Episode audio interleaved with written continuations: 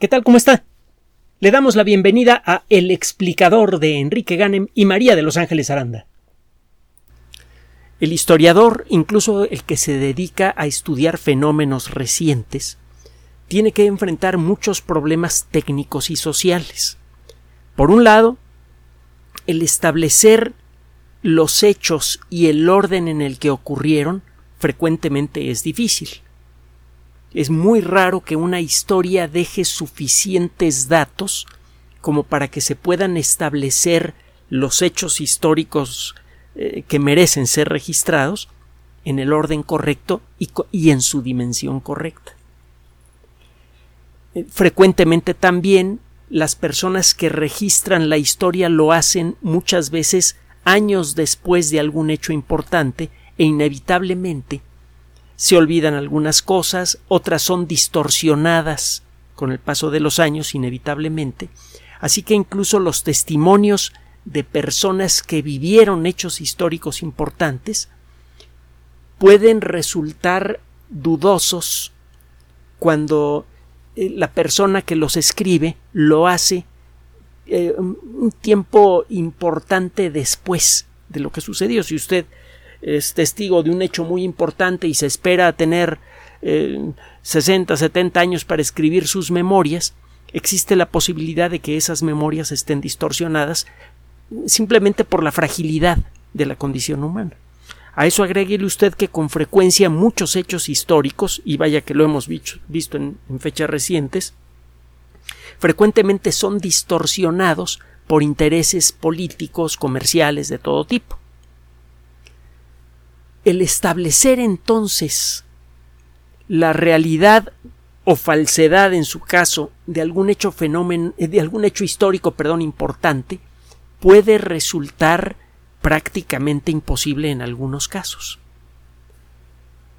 Cuando estudiamos la historia de la civilización frecuentemente hallamos artefactos y otros elementos que pueden ayudar a corroborar lo que cuentan algunos testigos aunque a veces en el proceso es necesario hacer algunas correcciones. Por ejemplo, lo que se llegó a decir de la Atlántida, Heródoto, que narra la existencia de la Atlántida supuestamente, hay motivos para creer que los datos que él registró estaban equivocados por un cero. Probablemente esto es consecuencia de la forma en la que nos llegó su historia, que no nos llegó directamente, desde luego y como consecuencia de eso llegamos a creer que existía un territorio muy grande, el de la Atlántida, que quedó sumergido después de una gran catástrofe. Hay motivos para creer, aunque esto todavía es motivo de debate, que eh, hay por ahí un cero de más en la cantidad que representa la superficie del territorio de la Atlántida, y eh, es probable entonces, según estas personas, que el desastre que narra eh, Heródoto es eh, la destrucción de Santorini. Es una de las teorías, no es la única, por cierto. Incluso en épocas históricas y teniendo documentos escritos por personas que en su momento atestiguaron o cuando menos supieron supuestamente de primera mano de algún hecho importante, aún así, muchas veces es eh, casi imposible reconstruir algunos eventos. Y esto le decía yo es doblemente complicado cuando queda involucrada alguna tradición eh, social de cualquier tipo, por ejemplo, una tradición religiosa. El Viejo Testamento fue escrito mucho tiempo antes del inicio de la era común, en etapas. Eh, se han encontrado algunos documentos que mm, eh, le dan cierta fuerza a algunos elementos del relato y debilitan a otros. Se han encontrado también residuos arqueológicos que revelan que cuando menos algunos temas, algunos momentos y algunos personajes importantes descritos en el Viejo Testamento realmente existieron. Aunque también frecuentemente aparecen algunos detalles que no checan con, las tradiciones orales. Por ejemplo, la matanza de los inocentes. Bueno, sabemos que eh, eh, Herodes no era ninguna perita en dulce, mató a su esposa con, sus manos, eh, con frecuencia ordenaba ejecuciones de personas cercanas, es una persona realmente peligrosa, pues, y que no se tentaba el corazón para hacer lo que, lo, lo que tenía ganas de hacer.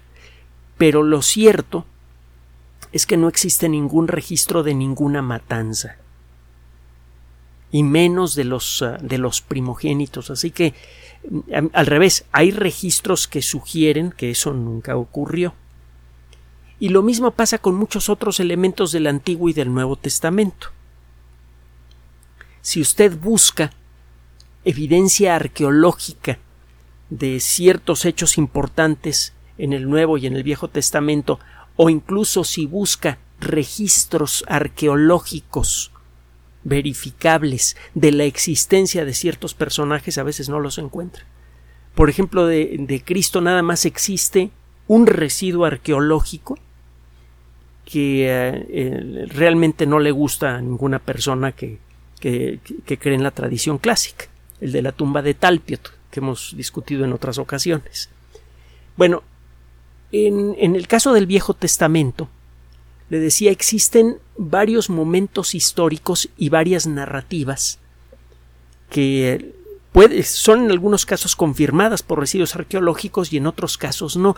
Por ejemplo, que las pirámides fueron construidas por esclavos. Ya sabemos que no. Que las pirámides fueron construidas por por ciudadanos libres que además eran los que vivían mejor en el antiguo Egipto. Además, la historia de la construcción de las pirámides corresponde a la cuarta dinastía y muchas de las historias tradicionales que se, que, se cuentan con respecto a la esclavitud de los hebreos en Egipto eh, involucran una fecha muy posterior. Entonces, por esto que se ha eh, identificado a, no a Khufu o a los otros faraones de la cuarta dinastía como los responsables del, de la eh, del cautiverio hebreo, sino que se señala ahora a Ramsés II o a otros faraones de, esa época que eh, fueron muy posteriores a la construcción de las pirámides. De hecho, Ramsés II, y esto lo llegaron a hacer muchos los faraones eh, posteriores, eh, llegó a saquear algunas tumbas, incluyendo cuando menos una de las tres grandes pirámides, para sacar recursos para poder pagar los templos que se hizo a su nombre, que fueron muchos. A Ramsés II le llamaban el constructor porque pasó su larguísimo reinado construyendo templos en su, en, su propio honor.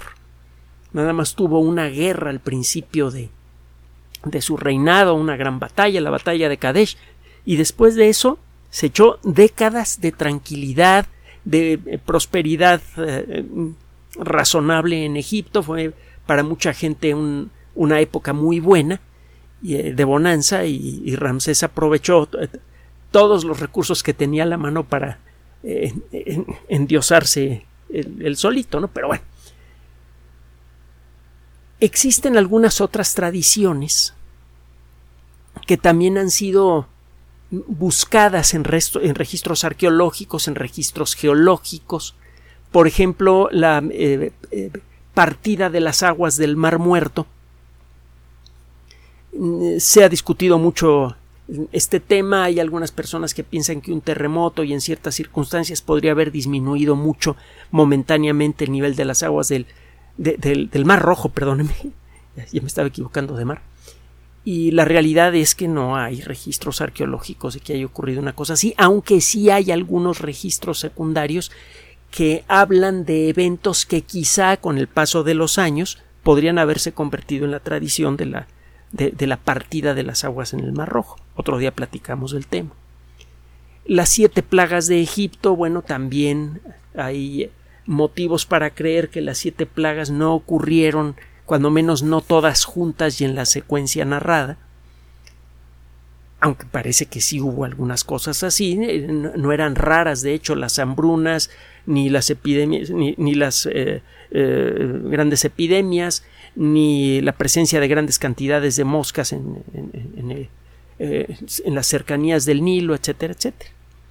También otro día platicamos del tema.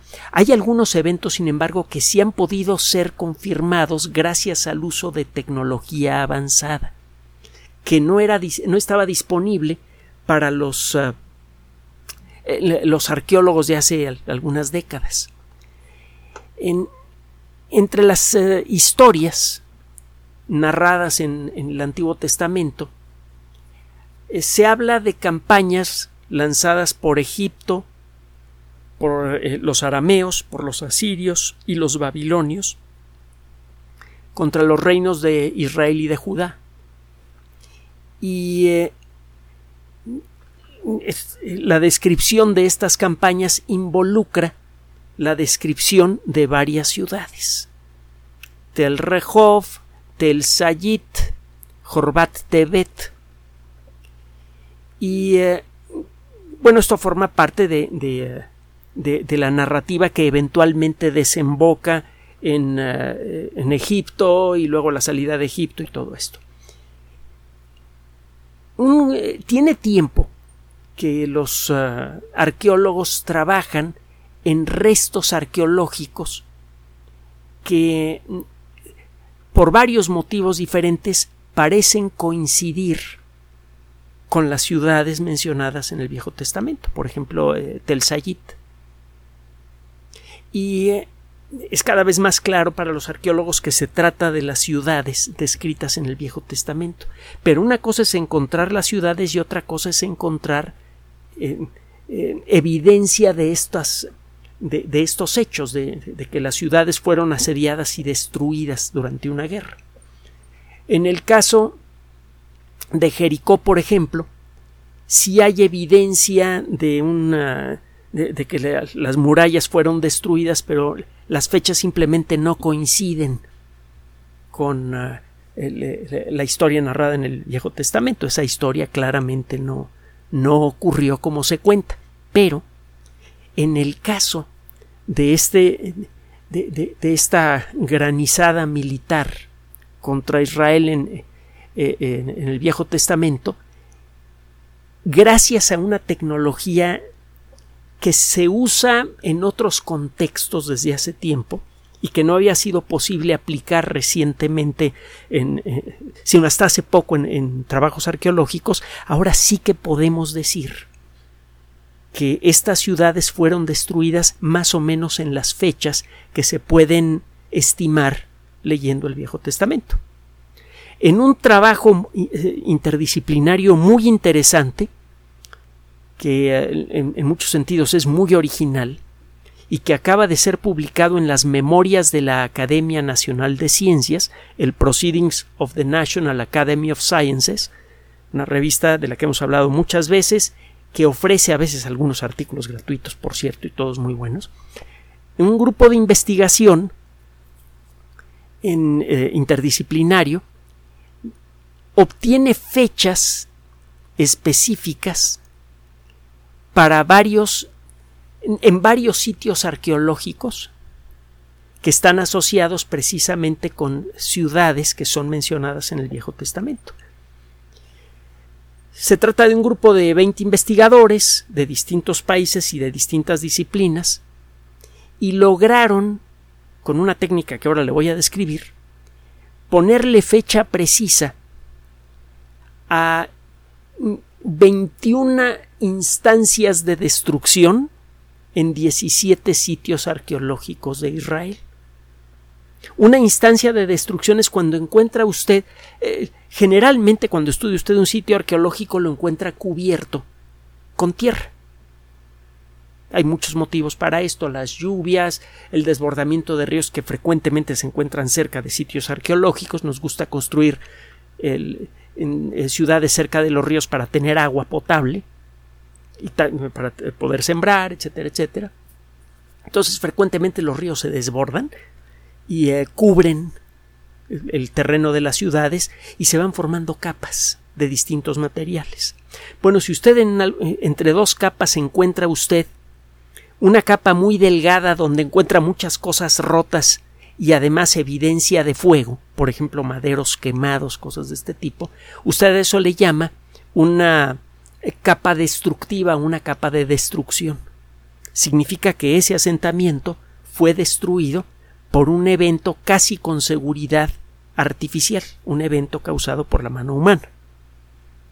Se han encontrado capas de este tipo, por ejemplo, en, eh, eh, las, en, la zona arqueológica de Teotihuacán. Y estas capas arqueológicas donde encuentra usted evidencia de incendios se corresponde a la fecha se corresponde más o menos bien a la fecha estimada de abandono de Teotihuacán, una ciudad que fue poblada por muchísimo tiempo y que en su momento llegó a ser la más grande del mundo. Entonces usted puede, mm, al estudiar estas capas de, de, material que se va acumulando por encima de un resto arqueológico, puede empezar a reconocer momentos históricos importantes en ese sitio arqueológico, en particular eventos en donde la ciudad fue parcial o totalmente destruida y puede incluso estimar la causa. Si encuentra usted muchas cosas rotas, cosas quemadas, probablemente fragmentos de eh, puntas de flecha y este tipo de cosas, ya se imaginará lo que puede ser. Bueno, precisamente este grupo de investigación que le decía eh, involucra a más de 20 investigadores, bueno, a 20 investigadores que lograron establecer con precisión la edad de 21 capas destructivas, 21 capas de destrucción en 17 sitios arqueológicos, lograron establecer eh, lo que le contaba que efectivamente algunas ciudades que son mencionadas en la Biblia fueron atacadas en más o menos en las fechas que se pueden calcular leyendo el Viejo Testamento y esto entonces eh, le da valor histórico cuando menos a una parte de la narrativa del Viejo Testamento. En, usted puede establecer la fecha de una, de una, cosa que encuentra en el suelo utilizando muchas técnicas diferentes. Cuando se trata de un objeto muy, pero muy, muy antiguo, usted puede utilizar eh, por ejemplo, la descomposición de ciertos isótopos radioactivos para eh, decidir con precisión la edad de una roca. Si usted se encuentra con unos cristalitos pequeños de um, circón y eh, logra medir con precisión, y esto es fácil de hacer con la tecnología moderna, la cantidad de uranio y plomo que hay en su interior, usted puede estimar la edad del granito con mucha precisión. Claro, usted esta tecnología solamente le sirve si el granito es muy viejo. ¿Qué tan viejo? Bueno, pues quizá unos mm, mil millones de años, quinientos millones de años, cuatro mil millones de años. Este tipo de técnicas con materiales radioactivos le permiten a usted calcular la edad de objetos muy antiguos. Y hay otras técnicas. Por ejemplo, el carbono 14, el carbono radioactivo la interacción del Sol con la atmósfera terrestre continuamente está creando átomos de carbono radioactivo, de carbono 14. Estos átomos duran un tiempo y luego van reventando. como la cantidad de luz solar que estamos recibiendo es bastante constante, el ritmo con el que se produce el carbono radioactivo en la atmósfera es más o menos parejo y el ritmo con el que se destruye es bastante parejo. Si usted considera todo esto, y hay muchas cosas que considerar, tiene muchos vericuetos este rollo del carbono 14, usted puede estimar la edad de un objeto que estuvo vivo en el pasado, por ejemplo, un trozo de madera. El árbol mientras estaba vivo comía dióxido de carbono del aire, lo usaba para construir las sustancias que necesita para vivir. Y esas sustancias incluyen un cierto porcentaje de carbono 14. Al momento de morir el árbol, la cantidad de carbono 14 dentro del árbol comienza a desaparecer porque el árbol ya no está comiendo más dióxido de carbono que puede tener algunos átomos radioactivos. Usted puede estimar con la ayuda del carbono 14 con bastante precisión la edad de un objeto de origen orgánico, un hueso, un árbol, una hoja de papel, que tenga 50.000 años o menos. Existen otras técnicas, por ejemplo, si usted estudia restos arqueológicos y se encuentra con algo de cerámica, puede utilizar una técnica que se conoce como termoluminiscencia. Busquen en la Wikipedia. La termoluminiscencia es un fenómeno bien interesante. Usted toma un, un poco de barro y lo mete a un horno. La estructura molecular de algunos cristales de los minerales que forman a la arcilla se cargan con la energía del horno y la van liberando lentamente. Si usted toma esa olla y la mete en un horno y la calienta a una cierta temperatura y la observa de cerca, verá que estos cristalitos emiten algo de luz. La intensidad de la luz que emiten estos cristalitos depende de cuánto tiempo ha pasado desde la última vez que estuvieron en un horno. Si, le, si el estudio le dice, oye, la última vez que esta olla estuvo dentro de un horno fue, de hace, fue hace 100 años, pues ya sabe usted cuándo la fabricaron. La termoluminiscencia es un, una técnica muy interesante y, y, que resultó inesperada para los arqueólogos cuando apareció hace ya algún tiempo. Usted puede entonces darle fecha muy precisa a restos de cerámica cuando cumplen ciertas condiciones. Y eh, poco a poco los arqueólogos, con la ayuda de los químicos, de los geólogos, de los físicos y de otros expertos, de los biólogos también, han ido desarrollando mañas muy interesantes para obtener la edad precisa de muchos objetos arqueológicos. Lo que hicieron estos investigadores en particular fue utilizar un fenómeno que está relacionado con el magnetismo terrestre. Resulta que cuando usted eh, calienta cualquier cosa que tenga un poco de hierro, si la temperatura es suficientemente elevada, eh, los cristales de óxido de hierro que puedan existir en el objeto que está usted calentando se derriten. Cuando este objeto se enfría, los cristales se vuelven a formar y son como pequeñas agujas que responden al campo magnético terrestre. Al empezar a enfriarse, estas agujitas comienzan a formarse y se orientan con el campo magnético terrestre, apuntan hacia el polo norte magnético en ese momento.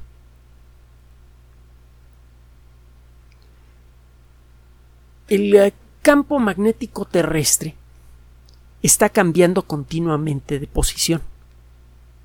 Los polos magnéticos de la Tierra se mueven a veces centenares de metros o incluso kilómetros a lo largo de un año.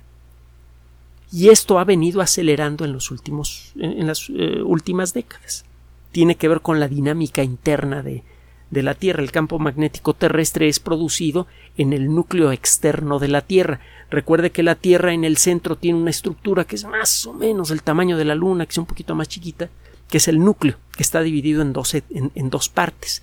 El núcleo interno, que es de eh, acero inoxidable sólido, contaminado con algunas cosillas adicionales. El acero inoxidable está hecho de hierro y níquel en buena medida y eso es lo que encuentra usted en el centro de la Tierra, contaminado con algunos otros metalitos por ahí, que pueden incluir oro, paladio, platino y esas cosillas.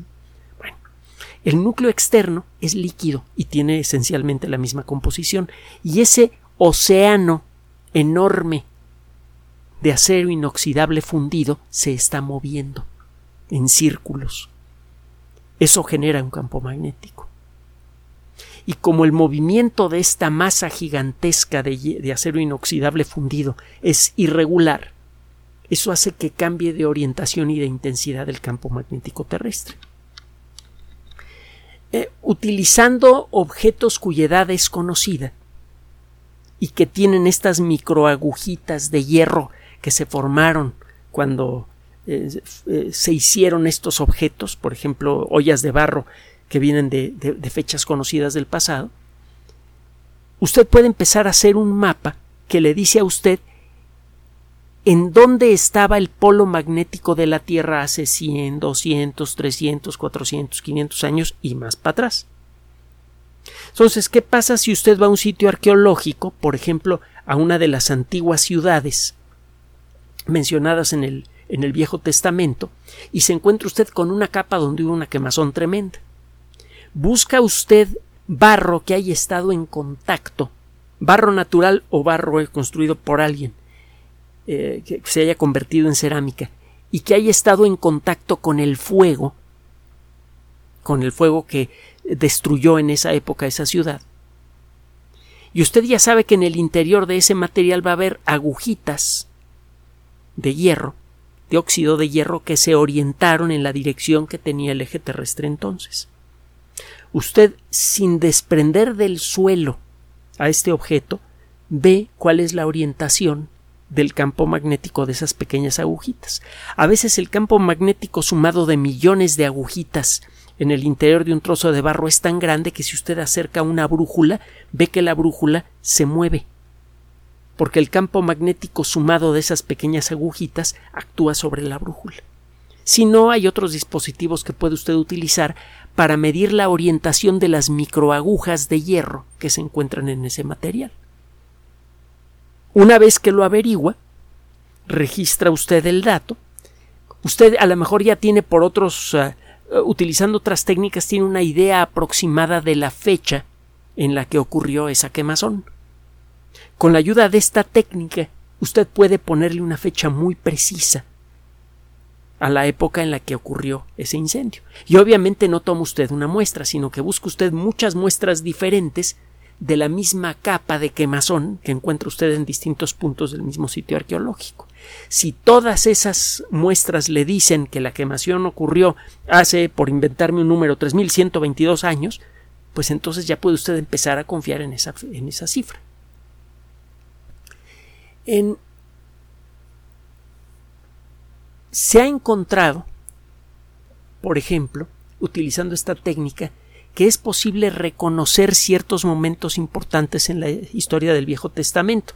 En un estudio que fue realizado en el 2020 y utilizando esta técnica de los campos magnéticos, se pudo determinar que en, un cierto día del año 586 antes del inicio de la era común, lo que antes se decía antes de Cristo, fue destruido el primer templo de Jerusalén por Nabucodonosor.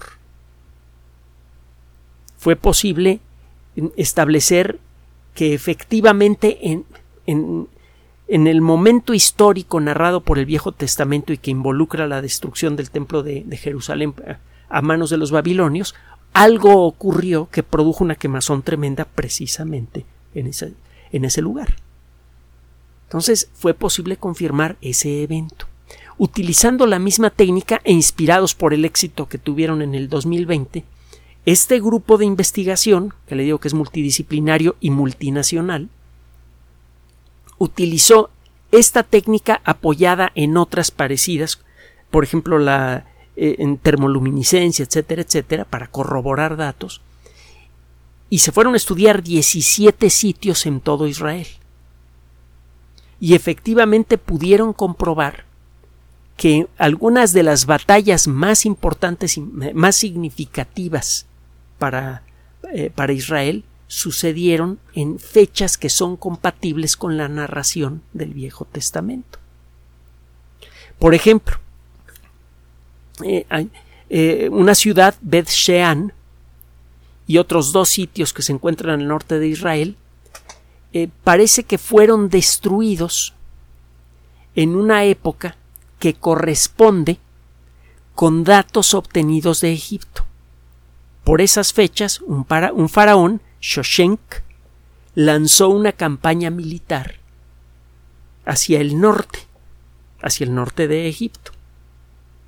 Y se encuentra en Israel, en una ciudad que tiene una de estas capas de quemazón, y que, eh, cuya fecha coincide con el lanzamiento de esta campaña militar. hay buenos motivos. Esto no, no, demuestra a rajatabla que fue Shoshenk el que efectivamente destruyó a Beth Shean, pero ciertamente da datos que sugieren que esto es cierto.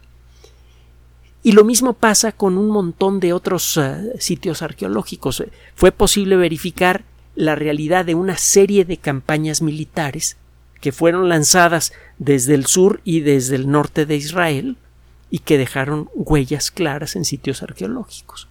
Poco a poco de esta manera y utilizando este tipo de técnicas es posible empezar a reconstruir elementos históricos que creíamos perdidos para siempre. Ha sido posible también, gracias a esto, darse una idea más clara de qué tipo de información contenida en el Viejo Testamento puede considerarse fidedigna y qué tipo de información no. Por ejemplo, la descripción del, del, cautiverio en Egipto pues no se corresponde con la información que se puede obtener en el mismo Egipto.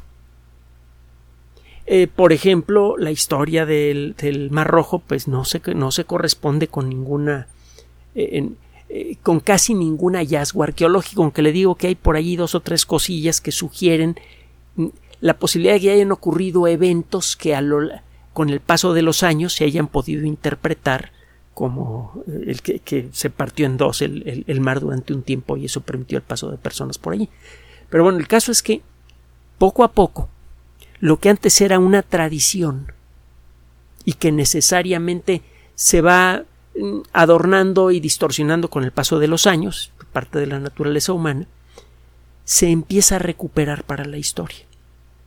Poco a poco y gracias al uso de estas tecnologías empezamos a ver con claridad exactamente qué cosas sí ocurrieron y qué cosas no ocurrieron en los últimos años antes del inicio de la era común y en los primeros años después del inicio de la era común.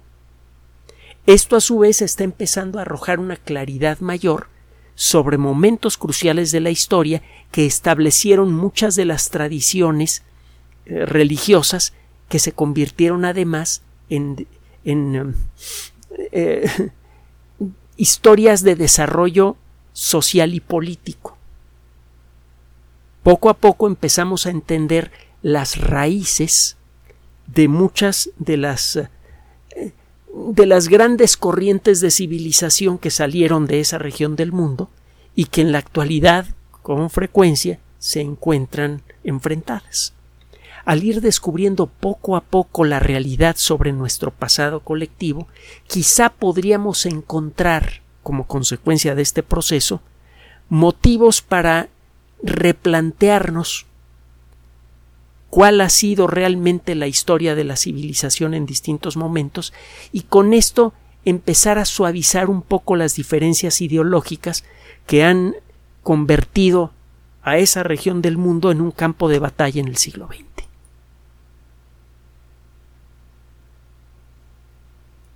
Gracias por su atención. Además de nuestro sitio electrónico www.alexplicador.net, por sugerencia suya tenemos abierto un espacio en Patreon, el explicador Enrique Ganem, y en PayPal, el explicador patrocinio por los que gracias a su apoyo sostenemos este espacio. Puede usted descargar gratuitamente estos audios en formato MP3 en Spotify y en iTunes como El Explicador sitio oficial y en SoundCloud como El Explicador y con formato de video en YouTube en El Explicador sitio oficial. Recuerden nuestras redes sociales de siempre, Twitter Enrique-Ganem y en Facebook Enrique Ganem sitio oficial, El Explicador y los grupos que usted ya conoce. Finalmente, El Explicador siempre somos María de Los Ángeles Aranda y Enrique Ganem. Gracias.